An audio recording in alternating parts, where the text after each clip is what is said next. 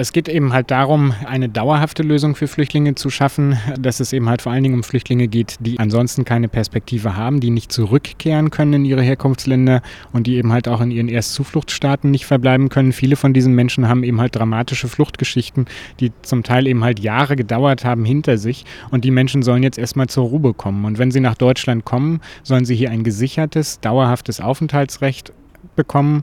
Sie sollen im Grunde genommen eben halt ähm, alle sozialen Leistungen in Anspruch nehmen können, die eben halt auch Deutschen zur Verfügung stehen. Das gebietet auch das internationale Flüchtlingsrecht, weil Flüchtlinge dort sozialrechtlich ähm, in Ländern grundsätzlich gleichzustellen sind. Sie sollen Entwicklungsperspektiven bekommen, die Möglichkeit erhalten, die deutsche Sprache zu lernen, sich beruflich weiterzuentwickeln, ähm, schnell Zugang zum deutschen Arbeitsmarkt zu finden, um sich dann eben halt ein selbstbestimmtes Leben aufbauen zu können. Wie werden die 300 ausgesucht? Also wie diese 300 jetzt konkret ausgesucht werden, kann ich zum gegenwärtigen Zeitpunkt nicht sagen. Das äh, ist noch nicht beschlossen, sondern es ist eben halt so, dass die Bundesregierung zunächst mal nur gesagt hat, dass sie eben halt 300 Personen im Rahmen dieses UNHCR Resettlement Programms aufnehmen wird. UNHCR selbst hat zahlreiche Situationen, in denen wir eben halt davon ausgehen, dass Resettlement die einzige Lösung ist. Beispiele dafür sind eben die Situation ähm, einzelner somalischer Flüchtlinge im Flüchtlingslager Dadaab. Dann sind es aber eben halt auch die Flüchtlinge, die jetzt äh, infolge der gewaltsamen Auseinandersetzungen aus Libyen weiterflüchten mussten nach Tunesien, nach Ägypten, die dort eben halt zum Teil unter sehr erschütternden Bedingungen in Grenzlagern leben müssen, ähm, aus denen sie weder zurück nach Libyen noch äh, weiter eben halt in die Aufnahmestaaten Tunesien und Ägypten gehen können. Die sind dort also quasi in Lagern interniert. Darüber hinaus ist eine weitere wichtige Situation aber beispielsweise eben halt auch die afghanischer Flüchtlinge in Iran und Pakistan. Iran allein beherbergt äh, zum gegenwärtigen Zeitpunkt noch fast zwei Millionen afghanischer Flüchtlinge. Und diese Situation ist insofern besonders wichtig, weil wir uns hier von Resettlement einzelner Flüchtlinge besondere strategische Impulse erwarten, die dann eben halt auch hilfreich sein können, um mit der iranischen Regierung Verbesserungen für die Situation der dort verbleibenden afghanischen Flüchtlinge erreichen zu können. Deutschland fängt dieses Jahr an, sozusagen, sich an diesem Programm zu beteiligen. Welche Länder stechen da bisher raus? Warum steigt Deutschland so spät ein? Also Resettlement hat im Grunde genommen in der Arbeit von UNHCR eine lange Tradition. Wir haben bereits unmittelbar nach dem Krieg damit angefangen, äh, nach dem Zweiten Weltkrieg äh, Flüchtlinge aus Europa zu resetteln. Ähm, Beispiele sind hier zum Beispiel äh, Flüchtlinge, die im Zusammenhang mit dem Ungarn-Aufstand 1956 in die Nachbarländer geflüchtet sind, dann eben halt auch ähm, Flüchtlinge des Prager Frühlings, die auch weitgehend dann weitervermittelt worden sind, weil sich die europäischen Staaten selber eben halt zum Teil noch im Wiederaufbau nach dem Zweiten Weltkrieg befindlich eben halt halt einfach überlastet gesehen haben mit diesen Flüchtlingssituationen. Und deshalb sind diese Flüchtlinge eben halt von traditionellen Einwanderungsstaaten wie beispielsweise den USA, Kanada oder auch Australien vorzugsweise aufgenommen worden. Europa hingegen hat als Aufnahmeregion für Flüchtlinge im Bereich des Resettlement bisher eben halt keine so lange Tradition. Aber auch in Europa gibt es zahlreiche Staaten, die sich eben halt schon seit langem in signifikantem Maße mit Resettlement beschäftigen. Zu nennen sind hier vor allen Dingen die skandinavischen Staaten, allen voran Schweden, was seit Jahren eine konstante Aufnahmequote von 1800 Personen oder Plätzen pro Jahr bereitstellt, aber eben halt auch die Benelux-Staaten, ähm, seit einiger Zeit Großbritannien. Aber es sind eben halt auch zahlreiche neue EU-Mitgliedstaaten, Staaten, die sich gerade jetzt möglicherweise auch unter Rückbesinnung auf ihre eigenen Erfahrungen dann dazu bereit erklärt haben, an einem solchen Resettlement-Programm mitzuwirken. Ähm, zu nennen sind hier beispielsweise die Tschechische Republik oder Ungarn, die seit einigen wenigen Jahren zumindest kleine Kontingente für Resettlement-Flüchtlinge anbieten. Inwieweit hat sich durch diesen Beschluss irgendwas geändert? Also zunächst mal denke ich, dass man eben halt ähm, humanitäre Arbeit nicht alleine nach Kostengesichtspunkten beurteilen darf. Was aber ja doch irgendwie immer stattfindet.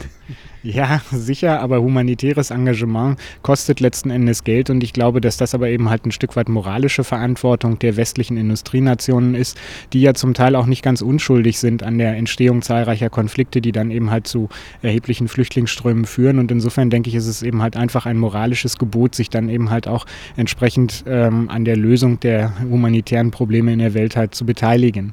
Ansonsten hat sich meines Erachtens durch die äh, Beschlüsse der Innenministerkonferenz jetzt im Grunde genommen genommen eben halt in der Bundesrepublik Deutschland zunächst nichts verändert. Ähm, es wird abzuwarten sein, wie das System dann konkret ausgestaltet wird, ob es hier dann eben halt möglicherweise zu Kostenverteilungen oder Kostenumverteilungen ähm, kommen wird.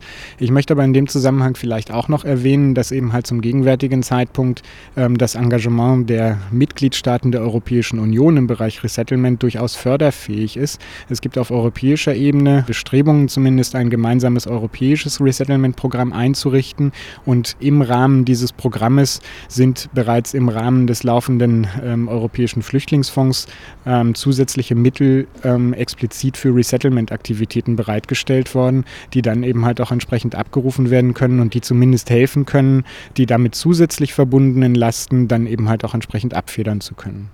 Das UNHCR ist eine große internationale Organisation. Wie ist der Kontakt zu den lokalen Partnern? Gibt es lokale Partner, zum Beispiel hier in Chemnitz für das UNHCR? Hm. Also wir schätzen natürlich das lokale Engagement ähm, in allen Ländern, in denen wir aktiv sind, weil wir im Grunde genommen eben halt ähm, ohne das zivilgesellschaftliche Engagement, ohne eine entsprechende Attitüde der ähm, Gastfreundschaft, äh, ohne eine entsprechende Willkommenskultur ähm, unsere Arbeit überhaupt nicht verrichten könnten. Auf der anderen Seite ist es natürlich eben schon so, ähm, dass wir aufgrund unserer Kapazitäten letzten Endes eben halt nicht mit jeder kleinen lokalen Kampagne oder Initiative Initiative dann letzten Endes in unmittelbarem Kontakt stehen können. Wir nutzen dann aber eben halt schon die Möglichkeiten, eben halt über größere Verbände, wie beispielsweise im äh, Falle der Save Me-Kampagnen, die ja eben halt äh, von Pro Asyl als Trägerorganisation ähm, unterstützt wird, dann eben halt mit diesen größeren Verbänden in einen regen Austausch zu treten und ähm, auf diese Art und Weise dann eben halt zumindest auch einen gewissen Kontakt zur Basis weiterhin ähm, zu behalten.